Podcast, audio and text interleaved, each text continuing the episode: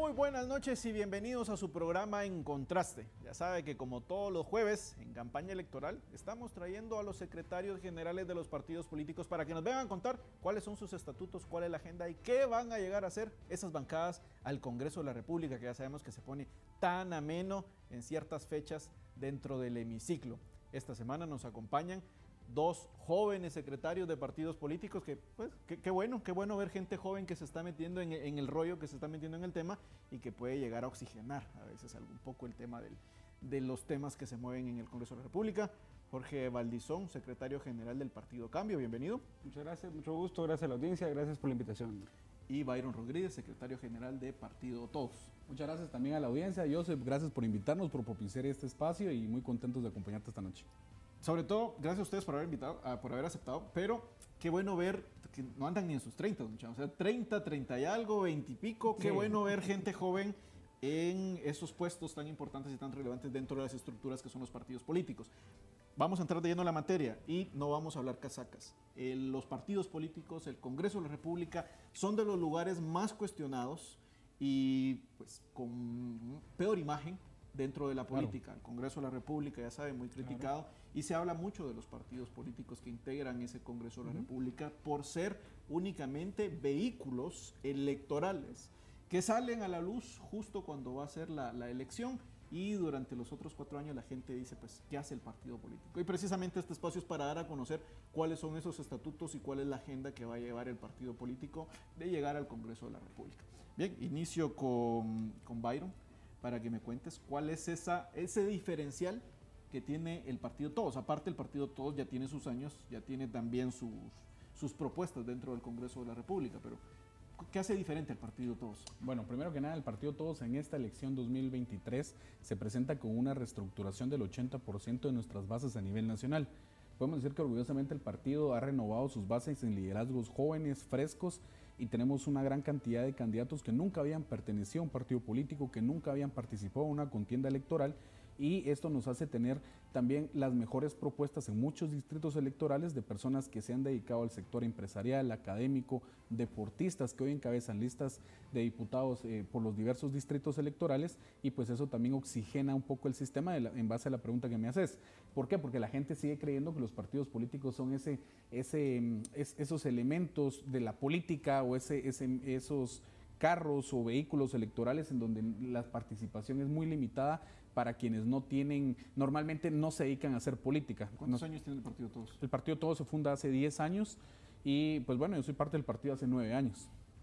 Bien, eh, Jorge, ¿qué hace diferente? Aparte del Partido Cambio, pues, es un partido nuevo. Nuevo, totalmente nuevo. ¿Qué hace diferente al Partido Cambio? Eh, ¿qué, ¿Qué es eso, eso distinto que se le ofrece a la población por medio de este nuevo partido político? Bueno, primero que nada, gracias Joseph. El Partido Cambio, como bien lo decía Joseph, es un partido nuevo, oxigenado, en el cual su Comité Ejecutivo Nacional está integrado la mayoría por jóvenes. Yo tengo 26 años de edad, imagínate, para ser secretario general. En todas las bases del partido también existen, en la mayoría de las bases del partido, eh, son personas nuevas, oxigenadas, personas que no dejaron, posiblemente no hubieran participado en otros partidos o que era muy complicado. Y la idea de cambio es que Cambio quiere ser un partido que realmente sea un partido longevo, que realmente tiene su historia y que lleve 20, 25 años y mucho tiempo más. Eh, estamos en nuestra primera elección, la verdad que hemos tenido un crecimiento bastante rápido para ser un partido nuevo, lo cual yo siempre lo he dicho ante las bases del partido y lo digo públicamente, obviamente se siente el, cuando el crecimiento es muy rápido, es desordenado, es, es natural el crecimiento rápido. Entonces no hay que sentirse mal por eso, pero realmente el partido se ha ido concentrando, se han ido arreglando problemas en el camino, eh, problemas que veníamos hablando fuera de cámaras, que son obvios en cuanto a la elección de candidatos a presidentes, etcétera, etcétera. Esto lo hace un partido nuevo, a diferencia de un partido anterior que ya estuvo en las elecciones pasadas, que crea que no oxigena sus bases, pero ya tiene por lo menos una guía de qué seguir. El Partido Cambio pues tenía cierta guía y tiene cierta guía de qué seguir y qué no vamos a agarrar, pero priorizamos a los jóvenes en el partido eh, y como te decía, el secretario general tiene 26 años, pues, o sea, ahí tenés demostrado todo. Tenemos más de seis mujeres en el Comité Ejecutivo Nacional y de ahí para adelante. O sea, el Partido de Cambio es un partido que va a incluir a todas las personas y que está buscando que la juventud realmente incida en el país para oxigenar. Bien, muchas de las cosas que se escuchan en la calle también es que al final la gente no elige eh, diputados, ustedes son candidatos a diputados, sino que elige listados. Lo que me lleva a la siguiente parte de la entrevista es cuál es esa postura que tiene eh, el partido Todos en cuanto a la forma que actualmente se eligen diputados por medio de, listado. Hay muchas propuestas para abrir los listados, para desbloquear los listados, para escoger por carita, como, como dicen. No sé, ¿qué, piensa el partido Todos sobre eso? Bueno, yo este recuerdo precisamente, tuve la oportunidad de ser asesor de la, eh, muy joven, yo en ese momento, de la Comisión de Asuntos Electorales, cuando en el 2000 2014, 2015 se inician las, las propuestas de lo que termina siendo la reforma electoral del año 2016 que entra en la materialización, al entrar, recordás aquel Congreso que entra y aprueba pues prácticamente todo un proyecto de reformas que ya venía de, de un Congreso anterior.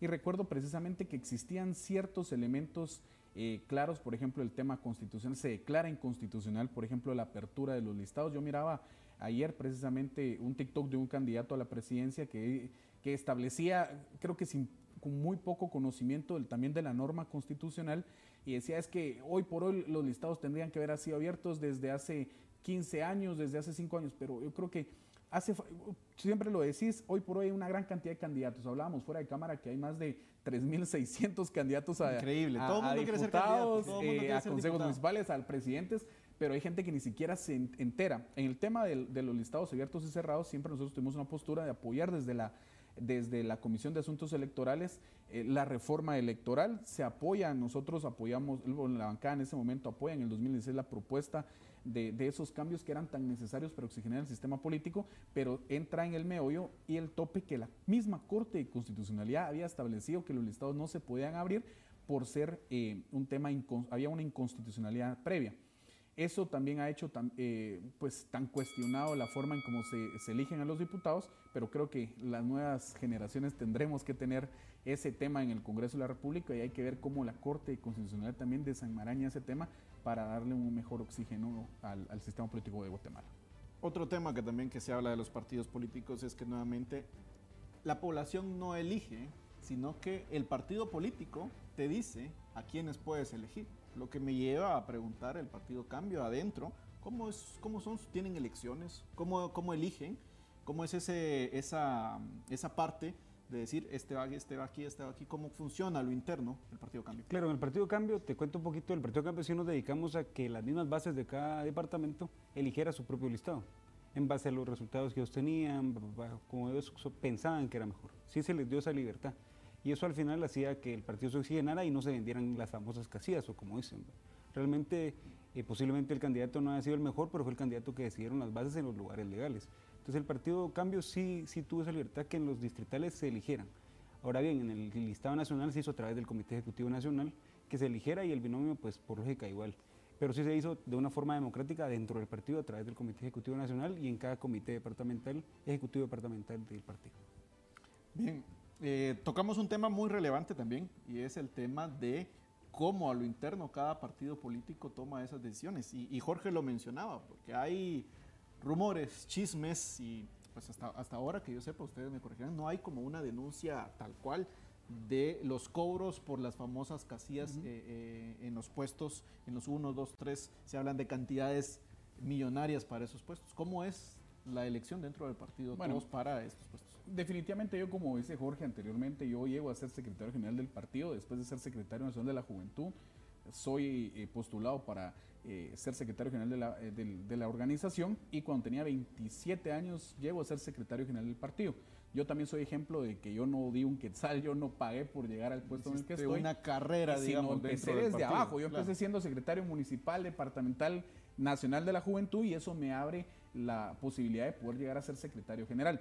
Eso es el ejemplo que nuestro partido también ha buscado siempre que sean las bases, los comités ejecutivos municipales y los comités ejecutivos departamentales quienes tienen la libertad legal y la obligación legal de elegir los listados que posteriormente son las personas que se postulan tanto a los consejos municipales como para la lista de diputados. yo siento, eso puede darse en los partidos grandes, en los partidos creo que son partidos que tienen más de 20 años, hay algunos partidos ahí que se han mantenido eh, impresionante que se han mantenido en el tiempo y yo creo que todo ese tipo de negociaciones oscuras se dan en ese tipo de organizaciones. Pero yo te puedo decir que en la mía somos muy respetuosos con más de 78 distritos, eh, eh, perdón, comités ejecutivos municipales legales y son ellos quienes tuvieron la libertad de poder decir quién iba de candidato a alcalde, quién iba de candidato a primero, segundo concejal y cómo ellos también los delegados eligieron sus listas de diputados. Bien, otro punto importante es esa longevidad que tienen algunos partidos políticos. En el principio de la entrevista mencionabas que Cambio quiere ser una estructura, pues obviamente con una visión de trabajo a largo plazo, que ya vamos a entrar de, lleno en materia de cuál es la agenda que van a ir a impulsar el Congreso de la República. Pero sí me gustaría saber cuál es, la, cuál es su opinión como jóvenes a estos cuates que llevan 20, 30 años en el Congreso de la República. Yo recuerdo un cuate, no voy a mencionar el nombre, todos saben quién es, que estaba bravo porque no lo dejaron participar. Yo digo, mano, dale chance a los jóvenes. Tenés 30 años en el Congreso de la República. Eh, pues, 34 años. 34 años en el Congreso de la República. Eh, y bravo, entonces, pues, tirando la ironía, así como que joven promesa de la política, ¿no? No lo dejan participar. Eh, pero bueno, ¿cuál es su postura? Ustedes que como, como futuros diputados, digamos, son candidatos, al tema de la reelección a largo plazo de este tipo de, figuras o este tipo de caciques en el Congreso de la República. Sí, bueno, mira, yo, bueno, personalmente como partido Cambio te puedo decir que sí pienso que la reelección del diputado pues debe estar sujeta a obviamente lo que ha hecho en el Congreso de la República o lo que no ha hecho. Sin embargo, volvemos al procedimiento de que se hace a través de un partido político y no a través de la persona. Lo mismo que hablábamos de que no se puede por la votación nominal o que con los listados abiertos, que a ver si se desenmaraña, como bien decía el amigo Byron, en la Corte de Constitucionalidad. Si vos no cambias eso, es bien difícil de controlar. Si hay reelección de 8 años, 16, 24, es bien complicado. ¿Por qué? Porque nosotros del Partido Cambio, imagino que el partido todos vamos a mantener esa línea bien, pero no sabes si, por ejemplo, en este caso, eh, la UNE se pasó a vos, eh, un partido vos, o va a ser otro partido en la próxima, y van a mantener los mismos cuadros. Entonces uno puede hacer un compromiso como partido, pero realmente el, ciudadano al final del día no sabe, por ejemplo, si en la tercera casilla llevas a alguien que estuvo, qué sé yo, dos, tres periodos. Entonces al final del día es bastante complicado tratar de, de regularlo. Tenés todavía 30 segundos en, esta, de, esta, pregunta. ¿Es positivo o es negativo que esté tanto tiempo una persona en el Congreso de la República? Yo creo que depende cómo actúe en el Congreso de la República. Yo creo que depende de los resultados, si es positivo o es negativo. También creo que uno mismo lo siente, yo creo que 20, 25, 24 años, yo creo que son suficientes para saber qué puede llegar a ser o qué no puede llegar a ser. Eh, pero ahí te lo digo, es positivo en cierto punto porque tienes cierta experiencia que muchas veces los jóvenes no llegan y muchas veces los jóvenes llegan y solo es debut y despedida, ahí no hicieron nada, es complejo. Eh, bien, misma pregunta y te, te, agregaría otro, otro ingrediente que es el que dice acá Jorge, los famosos Dipukits no sé si todavía el término es utilizado, pero también hubo un famoso diputado, el famoso Dipukid, que ya vamos a entrar al tema de transfugismo también, porque son tantos temas en el Congreso, pero eh, hay jóvenes también que entran al Congreso de la República y no necesariamente es un, pues una garantía de que va a hacer las cosas bien cosas distintas. Por el otro lado, hay diputados que llevan 34 años y tampoco es garantía que vayan a hacer las cosas bien y las cosas distintas. Pero ¿cuál es la postura que tiene el partido con el tema de esa longevidad de los, de los diputados? Definitivamente yo, nosotros compartimos eso. Creemos que en esta elección los ciudadanos tienen que enterarse, empaparse quiénes son los diputados que encabezan listados eh, en sus diversos distritos electorales. Por ejemplo, yo ayer leía pues, la prensa y hacían un análisis muy interesante sobre cuántos diputados saltaron de un partido a otro. El partido todos mantuvo su base de diputados que eh, habían sido electos por primera vez. Cuatro de ellos buscarán su reelección. Eso significa de que la bancada de nosotros no es una bancada tampoco que está promoviendo la reelección perpetua. Pasó, por ejemplo, en el caso de Inés Montenegro, una diputada que se reelegía cada cuatro años y el mismo sistema, la misma población la depuró que eh, parecía increíble que mucha gente decía Inés no va a salir del Congreso, pero al final los votos no le alcanzaron y la deja fuera del Congreso en la elección anterior.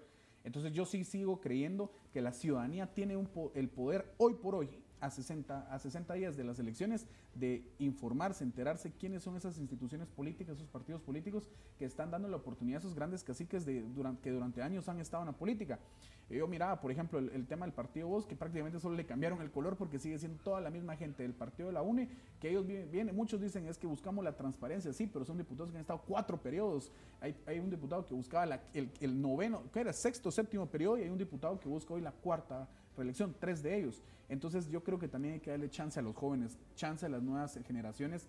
En Guatemala tiene una cantidad de profesionales jóvenes que se han preparado para servirle al país, pero si no oxigenas y le das la oportunidad que esos jóvenes se integren, el sistema político no va a cambiar.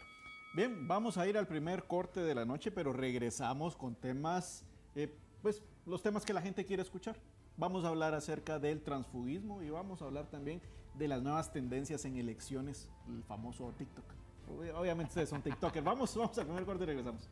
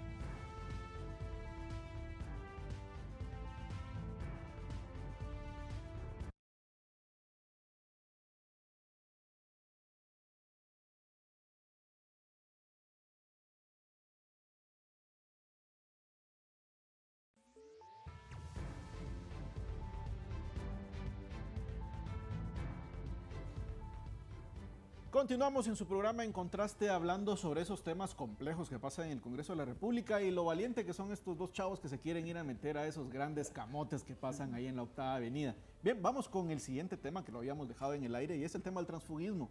¿Cuál es la postura del partido Cambio acerca de este tema que ha sido de, cada cuatro años, de cada año, a cada momento el tema del transfugismo? Total, bueno, el partido Cambio yo creo que Precisamente por eso el partido quiere mantener sus bases sólidas y a su gente en su partido. Yo estoy en contra del transfugismo realmente y como secretario general y con las bases del partido porque no queremos que utilicen el partido cambio como un vehículo a la inversa. Queremos que realmente utilicen el partido cambio y lo desarrollen. Como por ejemplo la carrera dentro del partido se debe desarrollar, como por ejemplo lo hizo el secretario Byron, que se desarrolló en sus diferentes eh, cargos y que así lo hagan también en el partido cambio. Entonces sí te podría decir que es en contra del transfugismo totalmente. Bien, bueno, definitivamente en el caso de nosotros, yo hice una crítica anteriormente sobre todos esos diputados que prácticamente solo en esta elección se hicieron partidos políticos, por eso tenemos la primera elección con casi 30 partidos políticos por ahí. Yo miraba la crítica de, un magistrado eh, de, de una sala electoral de otro país, de precisamente El Salvador, y se quejaban y decían cómo es que Guatemala puede desarrollar una elección con casi con 29 partidos políticos, el gasto que eso conlleva, pero en esta elección tanto se decía que el Tribunal Supremo Electoral no iba a permitir la participación de esos diputados que venían de otras bancadas, pero al final lamentablemente se hicieron 29 partidos políticos, muchos de los diputados, ya lo dije, vuelvo a decir el ejemplo, pues prácticamente se cambiaron de verde a otro verde. Eh, modificado y hoy son diputados que se están postulando en cuarta quinta eh, por cuarta quinta vez. Nosotros estamos en contra de ese tema. Creo que este nuevo Congreso tiene que tomar eh, una, una, decisión profunda de la reforma a la ley electoral con diversos actores, no actores políticos, sino creo que tienen que ver actores eh, de los diversos sectores con los que de verdad se logre que esta legislatura que viene llegue a atacar esos problemas de raíz que hace que Guatemala siga enquistado en todos esos problemas electorales que al final cada cuatro años los encontramos. Yo recuerdo la elección anterior se decía, es que Guatemala en la siguiente elección, o sea, esta ya no debe haber tránsfugas, y que el Tribunal Supremo Electoral se comprometía, eh, esta legislatura, em, a hacer los cambios, y esta magistratura decía, no van a haber eh, diputados tránsfugas. Al final, ayer leía que el 78% de diputados se reelegirá, y de los cuales casi el 36% con un partido diferente. Yo creo que si queremos una democracia de verdad diferente en Guatemala, tenemos en esta legislatura que tomar esa decisión y reformar la ley electoral con bases sólidas. Bien, vamos con el siguiente tema en este bloque y es las nuevas tendencias y las nuevas formas de hacer política. ¿Cómo llegamos a esas nuevas generaciones? Ustedes son prácticamente de esa generación, ¿no? Los millennials y ahora los, los centennials y ahora los cuarentennials que son los que vienen, ¿no? Eh, ¿Cómo se hace nueva política? En, en, TikTok, desde estas redes sociales, como ustedes como, como jóvenes. Y he visto a uno, ustedes he visto a uno, que, más que político parece creador de contenido. No vamos a mencionar el nombre, pero digo, wow, lo, más loco que había visto hace cuatro años era un chavo que se tiraba a una piscina y decía, wow, pues ahora la gran puchica. Ustedes, uno ve en redes sociales cada campaña que uno dice, ¿e-, ¿esto qué es? No? de esta forma le vamos propuesta, a No hay propuesta. Exacto. Sí, yo creo que el tema del TikTok y redes sociales, bueno, TikTok es el más famoso, empezó siendo una forma de darse a conocer que es utilizable y todos lo estamos utilizando en política. Sin embargo, es una diferencia, darse a conocer como político en TikTok que ser tiktokero y volverte político, es totalmente distinto. Primero porque es hasta dañino posiblemente para la política si alguien que llega, que es un creador de contenido, pues, y no conoce el país, va a llegar a, un puesto popular, un puesto electo por el pueblo. También que si te puedes ver, hay demasiadas locuras, como bien lo decías. Yo mira uno, también no voy a mencionar el nombre, de una persona que incluso, si gano me tatúo el logo de mi partido. Que, brother, ¿qué es eso? O sea, ¿Cuál es tu propuesta? No hay propuesta. Esta es una campaña sin propuesta. Exacto. Entonces, ese es el problema del, del, famoso TikTok. O sea, hay que utilizarlo como una herramienta para, como político, darte a conocer por el pueblo, porque en efecto, la juventud sí mira el TikTok y es, uno, y es, una, y es una red social que no podemos, eh, no podemos decir no quiero salir en TikTok, estamos claros. Pero a la inversa sí es un tema que afecta. O sea, el TikTokero, por así decirlo, el que se dedica a TikTok, lo estás utilizando como influencer, lo estás utilizando como XY en tu partido para poder jalar eh, adeptos jalar votos, pero realmente no te das cuenta que le estás haciendo daño al país porque esa persona realmente puede llegar, porque acuérdate que el voto es tal vez 200%, pero un 90% es sentimental. Esa persona puede llegar y va a llegar a saber qué va a hacer, ¿va? Y ese es un problema. Mira, yo, yo ahí tengo, ahí tengo mis, mis, mis dudas, y lo he dicho acá en este programa, eh, lo he dicho en otros programas, y lo he dicho abiertamente también en aulas universitarias, que un seguidor en TikTok no es un, no es un voto. Totalmente. Y el que piense que es así, se va a llevar una gran sorpresa ahorita, ahorita en las elecciones. Por eso hablamos de esa forma, de cómo llegamos a esas nuevas audiencias con una propuesta, pero utilizando las herramientas que tenemos. Por ejemplo, el TikTok. Yo veía otro cuate que sale eh, cambiándose, a vos, eh, así con, los piezones y sin playera y con la canción aquella famosa que se hizo viral. Entonces ya saben quién es. Eh, ¿Dónde está la propuesta? ¿Cómo, ¿Cómo, llegamos a esas audiencias jóvenes sin caer pues en este tipo de espectáculos? Bueno, mira, yo creo que el tema del TikTok no es un tema exclusivo para Guatemala. Las diversas elecciones, desde el que empieza la pandemia en el 2020, el TikTok ha tenido una influencia muy importante en todos los países. Por ejemplo, tuve la oportunidad de estar en en la, en la elección en Ecuador, precisamente, y hay, había un fenómeno eh, electoral. El candidato Javier Herbaz, que venía y se propone como candidato a la presidencia, era un, era un, era un político nuevo un outsider que nunca había participado en política, se había dedicado a, su empresa de importación de verdura y había vivido en Estados Unidos por mucho tiempo. Me acuerdo que él empieza a hacer, crece en, en la tendencia de elección bailando en TikTok y la gente lo conoce estaba bien, pero también tenía una propuesta. La campaña hoy en Guatemala había mucha gente que hace TikToks todos los días. Uno abre, es tan fácil como abrir tu TikTok, ver que el algoritmo, porque a uno le gusta la política. Yo creo que a uno le gusta la política, es lo que más mira. Y, uno, y todos los días me encuentro nuevas canciones, nuevas cosas haciendo, pero no hay propuesta. Eh, por ahí decía alguien, eh, un amigo tuyo decía hace unos días, la campaña en Guatemala es más una campaña de marca eh, política de de los partidos políticos, los partidos más que pareciera que necesitan una, una, persona que les jale votos, un TikToker que promueva la marca como que fuera una, una gaseosa, como que fuera cualquier otra cosa, pero no hay propuesta política. Entonces, ¿a qué Congreso nos vamos a enfrentar en el 2024 si los candidatos lo que hacían era quebrar una botella, llenar un vaso eh, una cerveza en un vaso y esa era la propuesta. No hay propuesta. Necesitamos entrarle a los temas profundos de Guatemala porque Guatemala la gente se muere de hambre, el, el sistema educacional está en el atraso y no hay chance. Entonces, ese, tipo de cosas. de la cerveza no lo he visto, fíjate, no lo he visto. Ahí, tampoco espero no verlo. Cero propuestas. espero, y espero no verlo. Bien, vamos a ir al último corte y regresamos con un espacio para que ustedes puedan hablarle a sus electorados y puedan convencerlos. Vamos al corte y regresamos.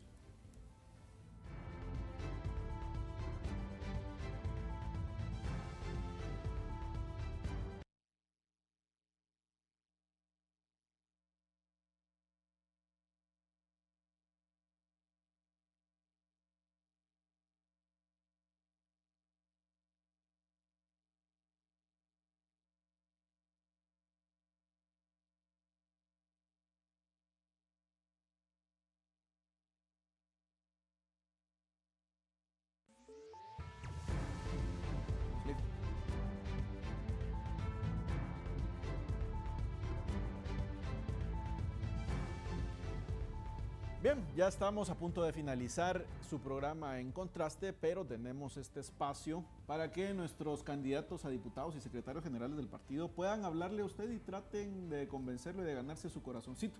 Entonces vamos a iniciar con... pues bueno, muchas gracias. Bueno, yo, yo, me postulo como candidato a diputado por el distrito de Quetzaltenango, el lugar de donde yo soy, mi ciudad, mi departamento, y yo tengo seis propuestas legislativas claras. La primera es que se pueda instalar, crear una, proponer una iniciativa de ley que se pueda proponer en el Pleno del Congreso de la República y se logre que en las cabeceras departamentales se le brinde atención eh, prioritaria a los enfermos renales crónicos que puedan obtener las tres, eh, los tres tratamientos de hemodiálisis en las cabeceras departamentales y la gente tenga una atención de calidad. Esto porque muchas personas tienen que esperar largas horas por una si hay hemodiálisis y solo tienen dos hemodiálisis a la semana. El Estado tiene la, tiene la obligación de brindar este servicio. Otra de mis propuestas básicamente también es promover eh, la economía, la, economía de mi departamento sobre, en una reforma a la ley de zonas francas para establecer que las zonas francas se puedan instalar en los tres municipios de Quetzaltenango que están a, 20 minutos de, de la frontera con México y de esa manera pues fomentar la creación de empleo en mi región. La tercera, pues básicamente es la eh, implementación de guarderías infantiles para que las madres puedan salir a trabajar en las cabeceras departamentales. Así que le pido a la gente que Saltenango que conozca mis redes sociales, que me apoye y estoy seguro, les aseguro que haré un buen trabajo. Bien, y ya llegaremos por ahí a comer checas, eso sí. Excelente, bienvenidos. Eh, mi estimadísimo, tenés un minuto para convencer a la gente. ¿Por qué debería votar por bueno, muchísimas gracias. En el Partido Político Cambio, Jorge Valdizón va en la primera casilla del listado nacional y yo quiero hablarles hoy de cinco propuestas de nuestro plan legislativo. En la número uno es la ley del adulto mayor. Reformaremos la ley del adulto mayor, la 85-2005, en la cual bajaremos la edad a 55 años de edad para la mujer y 65 para el hombre y subiremos el bono a mil quetzales. También crearemos el Instituto del Adulto Mayor, el cual es súper importante. De esta forma el programa social será independiente y no será politizado por el gobierno de turno. Esto es súper importante. También haremos la ley de aumento a los, pensionados y a los pensionados y jubilados del Estado en base al índice interanual. Esto es muy importante porque no se va a dar simplemente porque sí, sino que se va a regular en base a la canasta básica. Es decir, si la canasta básica está en 4.600 y la jubilación tiene un tope de 5.000, pues si la canasta básica sube 10 quetzales, eh, la jubilación también. Y si baja 10 quetzales también, para poder mantener y que quede en ley. También así se hace la reforma de la ley de descentralización e incentivos al turismo, la reforma de descentralización, ¿qué quiere decir? Quiere decir que hoy por hoy todos los que explotan recursos naturales tienen que dejarle por lo menos el 50% a sus municipios y a sus lugares de origen donde están extrayendo. Básicamente, y los incentivos turísticos, pues lo mismo la palabra lo dice, y cómo no, quedarse con la ley del bono 15. Pues por esto y más propuestas, yo le digo, vote por Jorge Valdizón, vote cambio, manita vista, manita marcada. Bien, pues muchas gracias, les agradezco a ambos. Lamentablemente quedaron muchos temas todavía eh, en el aire, pues no alcanza media hora y seguro no nos alcanzaría una hora para tocar todos los temas importantes del Congreso de la República. Muchas gracias a usted y recuerde que este programa, si usted se lo perdió, lo puede encontrar en nuestras redes sociales y en nuestra página web como tvaztecahuate.com. Muchas gracias, Byron. Muchas, gracias, Muchas gracias a ustedes.